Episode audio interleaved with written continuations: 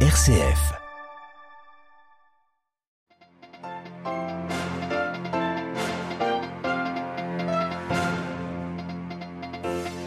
Les experts de l'Agence internationale de l'énergie atomique sont arrivés sur le site de la centrale de Zaporizhzhia dans le sud de l'Ukraine. L'occasion de rassembler les premières informations sur ce site nucléaire très sensible. Nous ferons le point dès le début de ce journal.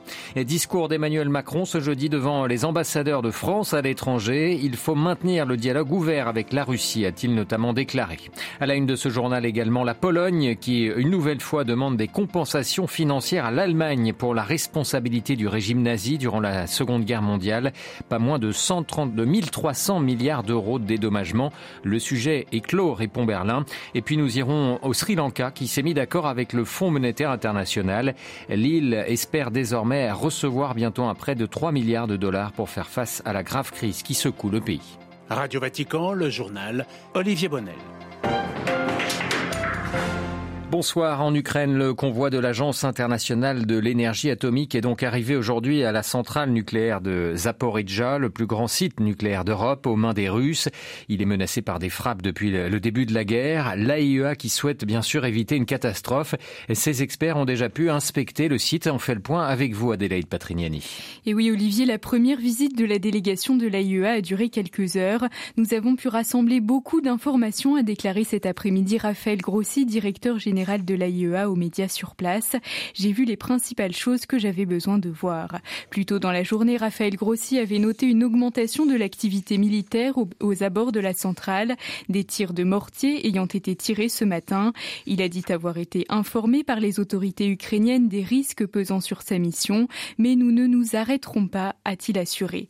Une mission technique et diplomatique qui doit durer plusieurs jours. Les 14 experts vont adapter leur travail quotidiennement selon l'évolution des combats.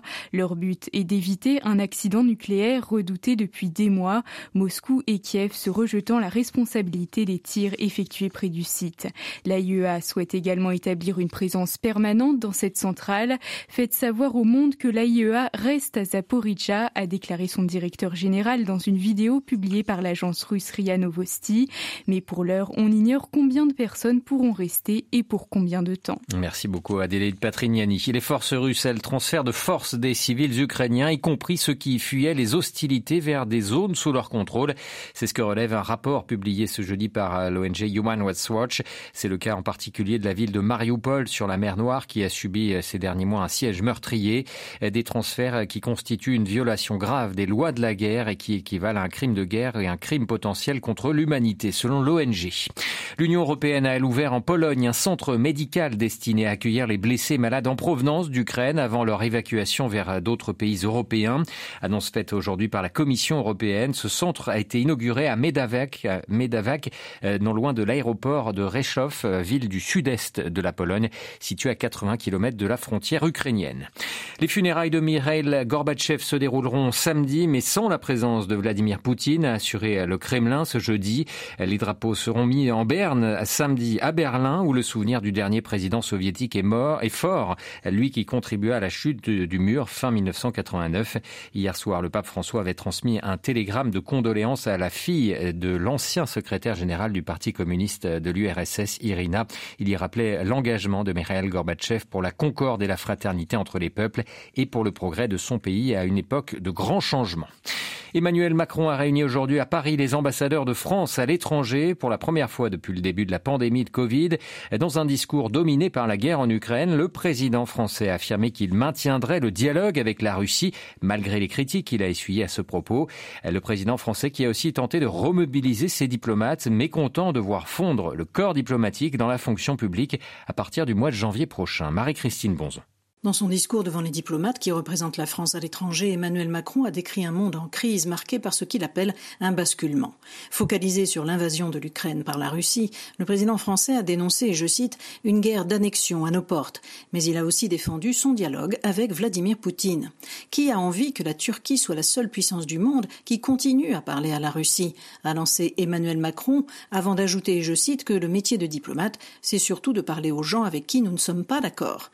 Pour le président français, le basculement du monde exige un renouveau de la diplomatie. Monsieur Macron veut notamment que ces diplomates agissent dans ce que le président français appelle la lutte des récits à savoir la propagande et la contre-propagande dans le monde réel et sur les réseaux sociaux. M. Macron qualifie ce projet d'enthousiasmant, mais son discours n'a été accueilli que par des applaudissements polis. Deux mois après une grève rarissime, les diplomates français ont formé hier l'Association des diplomates de métier. Ce syndicat, qui ne dit pas son nom, entend défendre le corps diplomatique face à la réforme de M. Macron. Aujourd'hui, le président reconnaît que sa réforme a semé le trouble au sein de la diplomatie française. Il promet une hausse des effectifs et du budget de la diplomatie pour l'an prochain, mais sans en préciser l'ampleur. Marie-Christine Bonzon pour Radio Vatican. Le 1er septembre 1939, l'Allemagne nazie envahissait la nation polonaise. Ce 83e anniversaire du début de la Seconde Guerre mondiale est une nouvelle occasion pour le parti au pouvoir en Pologne d'exiger réparation à son voisin de l'Ouest. Varsovie demande à Berlin une somme considérable. Les précisions de notre correspondant sur place, Jasmin Lemieux-Lefebvre. 1300 milliards d'euros, c'est la somme estimée de dommages causés à la Pologne par l'Allemagne durant la Deuxième Guerre mondiale, selon un rapport présenté par le vice-premier ministre polonais Jaroslav Kaczynski. Lors d'une conférence au Palais royal de Varsovie, complètement rasé en 1944 puis reconstruit, l'homme fort du gouvernement a de nouveau déclaré qu'il tenterait de négocier ses réparations avec les autorités allemandes. Ce thème est cher au parti Droit et Justice qu'il préside, qui reprend régulièrement cet appel malgré la fin de non-recevoir des Allemands. Selon eux, la Pologne a renoncé aux réparations de la part de l'Allemagne dans les années 50, ce que plusieurs observateurs contestent. Au-delà des délibérations sur le bien fondé de cette renonciation, il y a bien sûr le nombre d'années qui sont écoulées depuis la fin du conflit.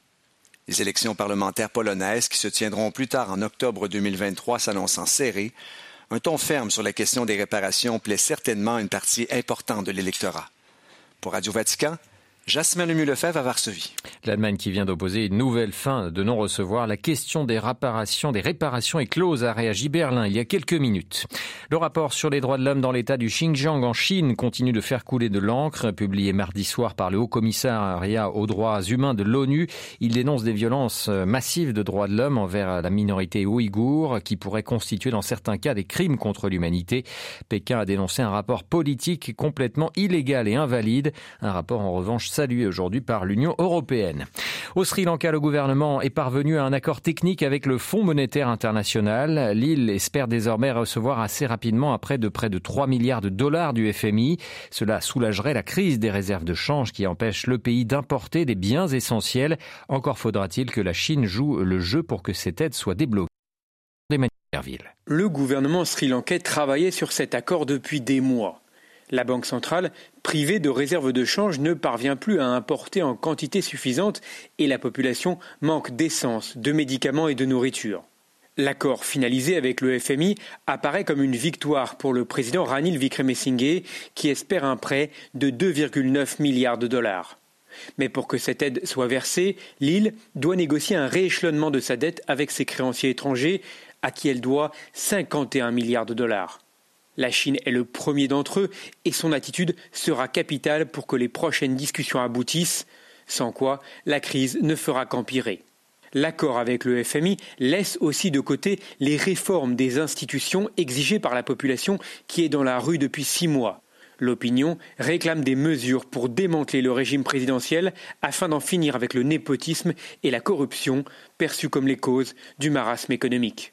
New Delhi, Emmanuel Derville pour Radio Vatican. Des affrontements en Irak entre factions chiites ont fait au moins quatre morts dans la ville de Bassora, la grande ville chiite du sud du pays. Des combats qui font suite aux, violents affrontements qui ont secoué la zone verte de Bagdad en début de semaine et qui ont fait 30 morts parmi les partisans du leader chiite Moqtada al-Sadr qui s'est retiré de la vie politique. Et puis ce jeudi avait lieu la journée mondiale de prière pour la sauvegarde de la création. Hier, à l'issue de l'audience générale, le pape François avait souhaité que ce thème de la protection de la maison commune suscite en chacun un engagement concret à prendre soin de notre maison commune. Plus d'informations sur ce thème à retrouver en détail sur notre site vaticannews.va.